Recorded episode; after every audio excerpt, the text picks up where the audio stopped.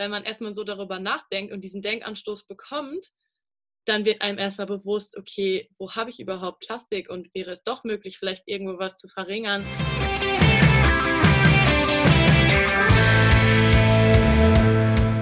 Hallo zusammen, willkommen zu unserer letzten Folge von Vielseitig und Alternativlos, dem plastikfreien Podcast mit Pia und Kat.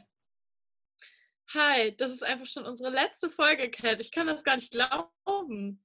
Ich kann es auch noch nicht so ganz glauben. Aber wir hatten wirklich interessante Gespräche mit unseren Gästen in den letzten Folgen. Und ja. heute wollen wir ein kleines Fazit ziehen und nochmal alles ein bisschen Revue passieren lassen. Dazu wollen wir erstmal zurück auf unser Brainstorming aus der allerersten Folge kommen. Ähm, wenn ihr schon von Anfang an dabei seid, dann erinnert ihr euch bestimmt noch ähm, daran, dass wir die Frage gestellt haben, wo fällt eigentlich Plastik bei einer Sportgroßveranstaltung an? Ja, und zwar haben wir durch unsere Gäste gemerkt, dass noch viel mehr Plastik anfällt, als wir eigentlich auf dem Schirm hatten. Also man dachte ja echt schon, okay, so ein paar Sachen haben wir schon abgeklappert, wie erwartet. Die Becher, das Geschirr beim Catering, Absperrband und auch die Werbeartikel, das hat sich bestätigt. Genau, aber ich glaube, was wir beide noch nicht auf dem Schirm hatten, waren zum Beispiel die Starterbeutel und dabei auch vor allem der Inhalt der Starterbeutel. Ja, auf jeden Fall. Da sind ja auch diese ganzen kleinen Pröbchen und so drin, was ja auch alles wieder Plastik ist. Mhm. Und dann zum Beispiel auch die Transponder, die ja häufig dann auch einfach Transponder sind. Die dann ja, es ist dann, also an sich sind die Transponder ja sehr klein, aber ne, 5000 Stück davon, mhm. das läppert sich dann auch wieder. Ja. Genau, und ähm, ich glaube, so die Werbebanner hatte man auch gar nicht auf dem Schirm. Also das sind ja wirklich große Tafeln, die komplett genau. dann aus ähm, Plastik bestehen. Und da ist halt auch die Frage, wird es wiederverwendet oder will dann halt auch eben der Sponsor und der Kooperationspartner natürlich ein aktuelles Banner bei der nächsten Veranstaltung hinhängen? Ja, genau. Und ähm, wir hatten ja bisher nur über das Geschirr beim Catering nachgedacht, ob da wohl Plastikgeschirr genutzt wird. Und ähm, aber es gibt ja auch noch bei super vielen äh, von solchen Veranstaltungen eine Pasta-Party am Abend vorher, wo dann wirklich fast alle Teilnehmer zusammenkommen. Und da fällt dann natürlich auch Geschirr an. Und da haben wir aber dann ja auch von den Veranstaltern vom Giro erfahren, dass die da tatsächlich schon Alternativen für haben. Ja, und was mich halt total überrascht hat, wo ich auch echt ein bisschen geschockt war, muss ich sagen, ist die Hausmüllentsorgung der Privatperson beim Marathon. Also wie kommt man auf die Idee, seinen Müll bei einer Veranstaltung zu entsorgen? Also ja, jetzt ist der perfekte Zeitpunkt, meinen ganzen Plastikmüll loszuwerden. Ja, das kann ich, das kann ich auch noch nicht so ganz glauben. Das ist echt total verrückt. Ja, wir haben schon einiges gelernt, ähm, würden jetzt einfach nochmal so ein bisschen die Veranstalter-Sicht zusammenfassen. Da gibt es ja Unterschiede und Gemeinsamkeiten. Wir starten mal mit den Unterschieden und der große Unterschied ist ja erstmal, dass ähm, die beiden Veranstaltungen Straßenrennen sind. Die sind nicht an einem festen Ort, wie zum Beispiel ein Fußballspiel, was dieses, diese Plastikproblematik und auch die Entsorgung des Mülls, glaube ich, nochmal echt erschwert. Genau, und aber selbst wenn beides äh, Straßenrennen sind, ähm, sehen wir trotzdem einige Unterschiede. Also der größte Unterschied, glaube ich, der uns ähm, aufgefallen ist, der vor allem so die Planung betrifft, ist, dass halt eben der Giro eine städtische Veranstaltung ist. Und deshalb ist immer, wenn irgendetwas Neues eingeführt werden soll, ähm, eine Ausschreibung nötig. Und dann wird eben dieses, äh, dieser Vergabeausschuss, der schaut dann eben, wo liegen unsere Prioritäten mhm. beim, am Preis oder achten wir dann doch eher auf die ökologische Variante. Den Vorteil hat eben der Marathon, dass der Marathon von einem Verein organisiert wird, sodass die da durchaus flexibler sind in ihren eigenen Entscheidungen. Ja, das stimmt. Ähm, und ein weiterer Unterschied ist auch, dass die Radfahrer beim Münsterland Giro ja viel schneller unterwegs sind als die Läufer. Und da ist es natürlich so, dass der Radfahrer seine Flasche dabei hat. Der kann ja nicht zwischendurch mal eben anhalten und dann sich einen Becher mit Wasser nehmen. Der Läufer natürlich schon. Der hat natürlich ein bisschen mehr Zeit, ist langsamer unterwegs und greift dann mal eben nach dem Becher. Und ähm, ja, was ich auch super interessant finde, ist, dass der Münsterland Giro eine Mülltrennung hat und der Münstermarathon nicht.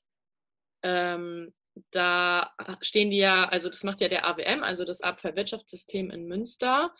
Und ähm, die haben uns die Information gegeben, ähm, nachdem wir mit denen telefoniert haben, dass die Mülltrennung beim Marathon nicht möglich sei, dass da halt eben die großen, ähm, die großen Tonnen aufgestellt werden und da kommt dann alles zusammen rein. Mhm.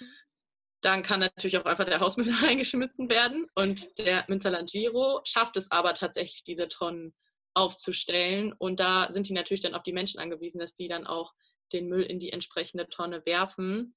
Ähm, und ja, deswegen gibt es auch nicht wirklich konkrete Zahlen, wie viel Plastikmüll jetzt anfällt beim Münstermarathon, weil dieser Müll halt eben nicht getrennt wird. Ähm, das hatte uns der AWM so mitgeteilt. Genau. Und was beim Giro noch eine Besonderheit ist oder generell bei Radrennen, dass eben ähm, der UCI, also der, Rad, der Dachverband im Prinzip, ähm, generell Zeitstrafen einführt ähm, für die inkorrekte Entsorgung des Abfalls. Also es gibt auch beim Giro Abfallzonen, in denen die Sportler eben ihren Abfall dann wegwerfen müssen. Und wenn sie es außerhalb dieser Zonen tun, dann gibt es entweder eine Zeitstrafe oder eine Geldstrafe. Auf jeden Fall wird da der Sportler durchaus dazu gezwungen, auch selber darauf zu achten, was mit dem Müll passiert. Und ähm, so ist es dann schon ein bisschen einfacher, dann auch das Bewusstsein zu schaffen, glaube ich. Das finde ich aber auch sinnvoll, weil dadurch ja. funktioniert es dann halt. Ne? Ein weiterer Unterschied ist, dass es beim Marathon, beim Münstermarathon eigentlich gar kein oder kaum Catering gibt, sodass der Zuschauer eigentlich einen geringeren Stellenwert bei dem Plastikverbrauch einnimmt, jetzt mal ausgenommen von dem von dieser Hausmüllentsorgung. Aber beim Münsterland Giro gibt es natürlich diese Pasta-Party, wo dann da wirklich 5000 ähm, ja, Plastikschalen genutzt werden oder beziehungsweise jetzt ja auch schon Alternativen genutzt werden, damit halt alle eben daran teilnehmen können und ähm, ihr Essen zu sich nehmen können. Was wir noch herausgefunden haben, ist, dass beim Marathon der Sportler auf jeden Fall einen größeren Stellenwert einnimmt, da sie ja eben diese Plastikbecher beim Rennen brauchen, die halt auch wirklich nicht mehrweg sind, sondern einmal benutzt werden. Die werden dann fallen gelassen, natürlich in ihren festen Zonen schon. Das ist schon mal ganz gut, dann ist es halt ein Haufen. Aber trotzdem, ja, es wird einmal rausgetrunken und fallen gelassen und das war's dann halt. Da wird genau. der nicht benutzt. Der Müll ist, ist auf jeden Fall da dann. Ja. Ja, und das ähm, waren jetzt schon einige Unterschiede. Es gibt natürlich auch jede Menge Gemeinsamkeiten da halt eben beide Straßenrennen sind. Und deshalb gibt es auch recht ähnliche logistische Herausforderungen, die wir bei beiden rausgehört haben. Ähm, Beispiel dazu war zum Beispiel ähm, die Maisschalen, die Herr Zahlten erwähnt hatte, dass sie eben ein Jahr zum Abbauen brauchen und dieses Jahr hat der AWM halt nicht. Der AWM kann die Maisschalen nicht ein Jahr lagern, bis sie abgebaut sind, sondern maximal nur sechs Wochen. Und in der Zeit können die Maisschalen eben nicht abgebaut werden sodass sie dann doch wieder entsorgt werden müssen, ähm, sodass dann eben dieser Nutzen nicht mehr da ist.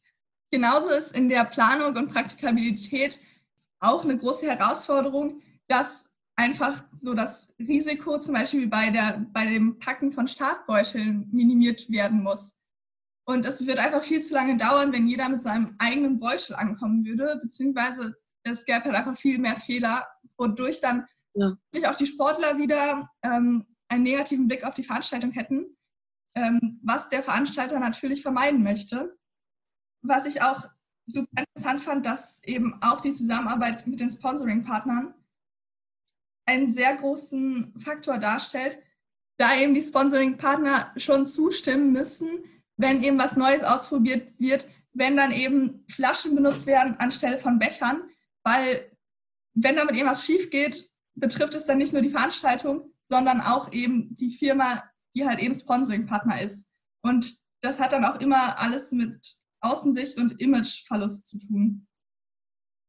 Ja, das zeigt wieder sehr gut, wie, ähm, wie, wie es nur funktionieren kann, etwas zu verändern, wenn alle, wenn an allen Stellen Schrauben gedreht wird und jeder halt eben zustimmt. Und das, ähm, ja, führt auch ganz gut zur nächsten Gemeinsamkeit und zwar das Geld. Es geht halt einfach auch immer ein bisschen ums Geld. Die Veranstaltung mhm. muss sich irgendwie rentieren. Ne? Sie muss bezahlbar sein. ähm, sonst können sie das nicht mehr anbieten.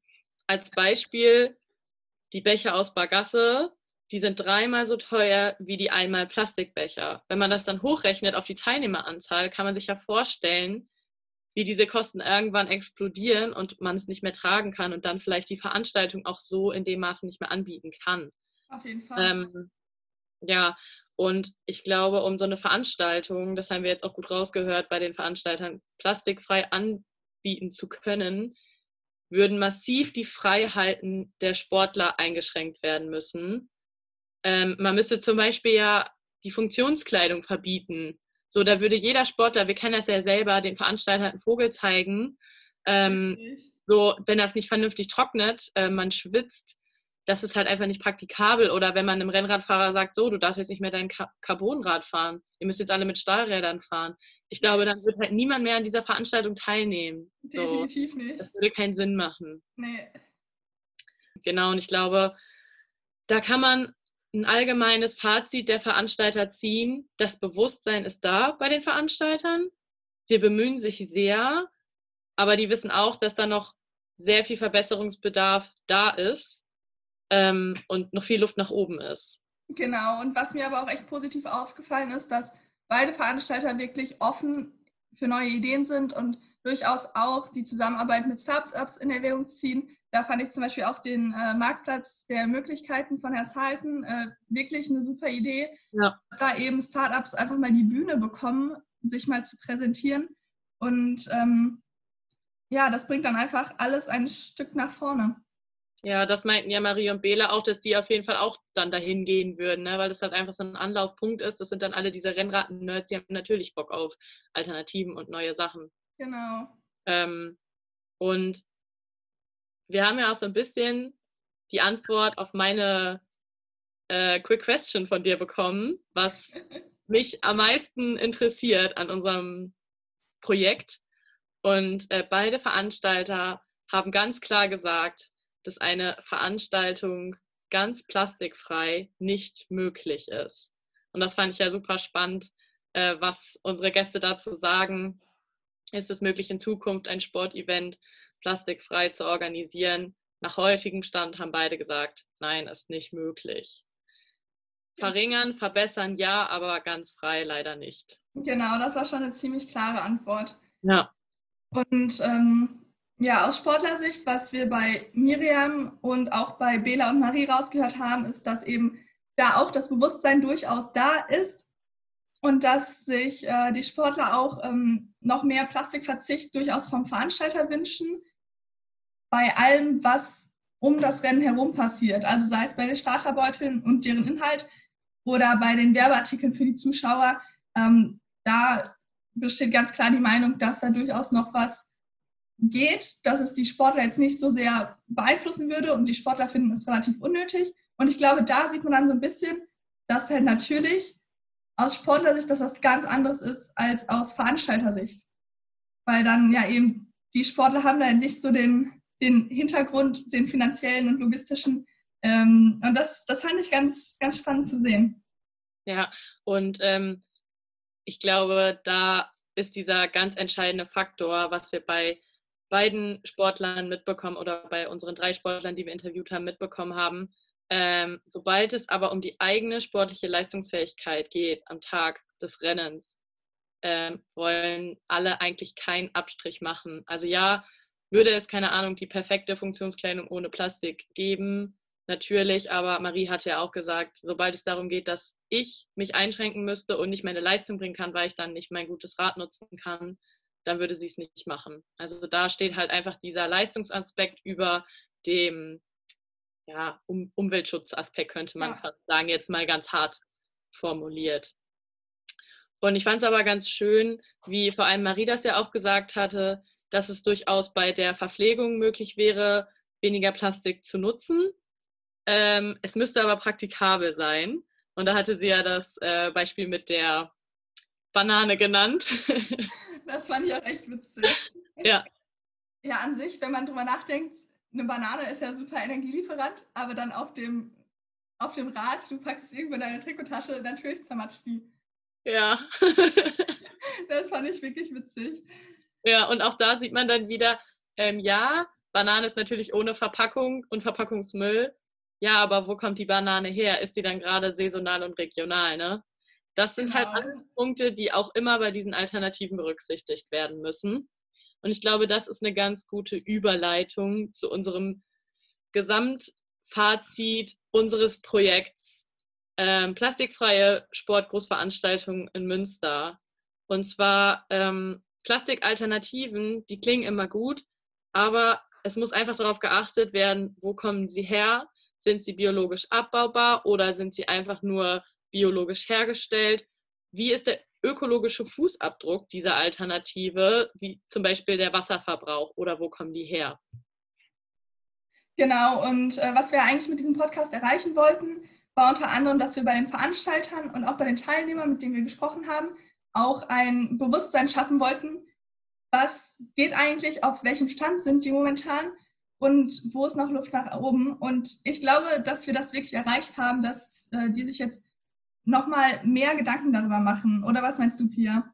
Auf jeden Fall. Und ich glaube auch, nicht nur bei den Veranstaltern, sondern auch bei unseren Sportlern, die haben ja auch alle gesagt, so, boah, wenn man erstmal so darüber nachdenkt und diesen Denkanstoß bekommt, dann wird einem erstmal bewusst, okay, wo habe ich überhaupt Plastik und wäre es doch möglich, vielleicht irgendwo was zu verringern. So, man fängt erstmal an, darüber nachzudenken. Und ich glaube, dieser äh, Denkanstoß, den konnten wir bei allen ganz gut setzen und vielleicht auch bei unseren Zuhörern. Also wir hoffen auf jeden Fall, dass ihr was mitnehmen konntet und wir euch zum Denken anregen konnten.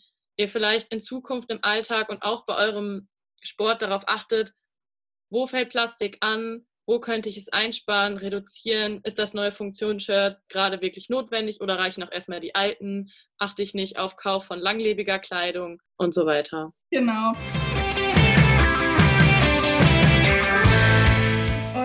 Zum Schluss möchten wir uns nochmal bei all unseren Gästen herzlich bedanken für die interessanten Gespräche und für die ehrlichen und teilweise auch selbstkritischen Worte.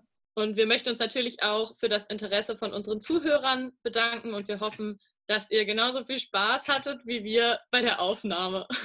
Ja, in diesem Sinne, bleibt gesund und ähm, seid aufmerksam im Umgang mit der Umwelt. Und das war vielseitig und alternativlos. Der plastikfreie Podcast mit Pia und Cat.